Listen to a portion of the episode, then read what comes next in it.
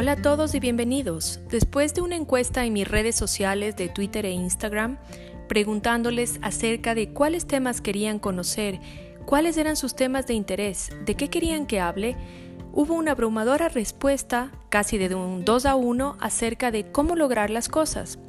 Como ustedes ya saben, todo lo que comparto está basado en la sabiduría milenaria de la Kabbalah y son prácticas que a mí me han funcionado, que yo en primera persona las practico y las vivo todos los días. Van a ser 10 capítulos, 10 entregas. El día de hoy empezamos con la serie 1. Soy Patricia Jurado y ahora vas a aprender cómo lograr las cosas en la vida. Número 1. Tienes que amar aquello que quieres lograr. Nadie puede conectar con su poder interno a través de algo que no ama. Y parece tan evidente y tan obvio, pero aunque no lo creas, existen miles y miles y hasta millones de personas alrededor del mundo que están involucradas en proyectos, en instituciones, en relaciones, en grupos, que no lo inspiran, cosas que no ama, cosas que no le apasionan. Así que, aunque no lo creas, es muy importante que revises si lo que estás haciendo ahora es realmente algo que amas, algo que te apasiona y algo que tiene que ver contigo, que realmente tiene que ver con lo que hace vibrar a tu alma. También sucede que entramos en, en relaciones, en negocios, en proyectos, en organizaciones, en instituciones. Póngalo en el lugar que ustedes quieran. Y que en ese momento, cuando empezamos, cuando nos involucramos, sentimos que lo amamos, sentimos que nos apasiona, para que a lo largo del trayecto vayamos dándonos cuenta de que no es lo que amamos, no es lo que queremos.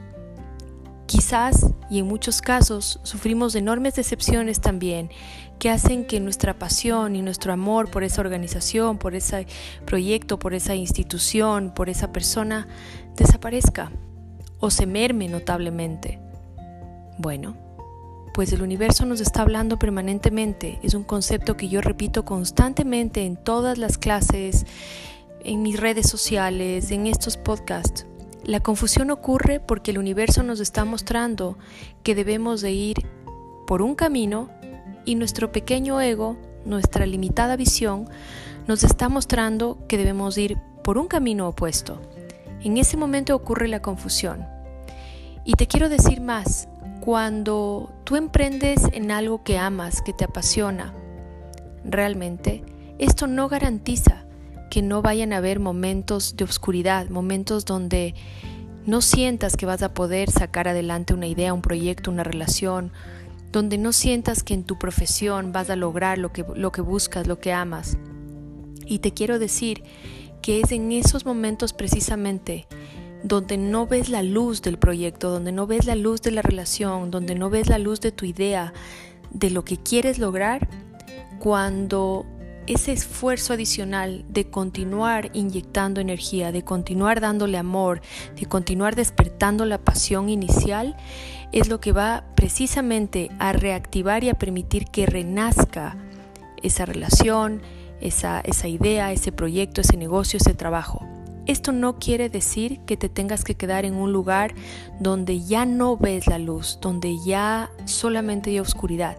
De ninguna manera. Eso querría decir que el universo te está mostrando que no debes permanecer ahí. Sin embargo, cualquier cosa que tú quieras lograr en tu vida, en tu profesión, en tu negocio, en tu trabajo, en las relaciones, tienes que saber que va a venir con una dosis importante de oscuridad y que es ahí donde vas a crecer y que es ahí donde realmente puedes volver a conectar con lo que te apasiona, con lo que te motiva y con lo que te inspiró a empezar aquello. Como siempre, no me creas, por favor pruébalo. Hasta la siguiente entrega.